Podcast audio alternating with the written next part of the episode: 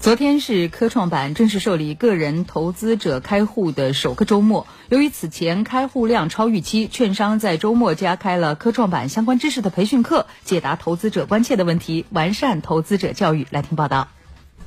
这家券商营业部推出的科创板相关知识免费课程，吸引了大批股民在周末前来。科创板因为这是新生事物嘛，我总归想了解一下。再说。这几年熊市下来，觉得风险很大的，我想增加点这方面的知识。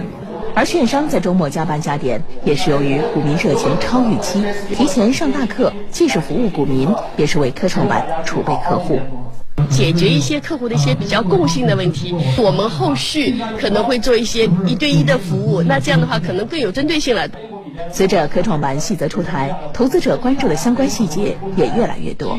到底哪些是最优质的、最有潜力的？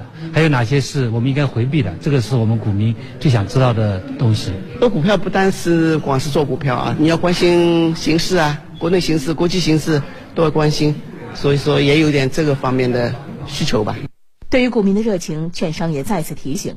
相对目前已上市的个股，科创板落地后上市的公司具有高风险特点，投资者参与投资需保持理性。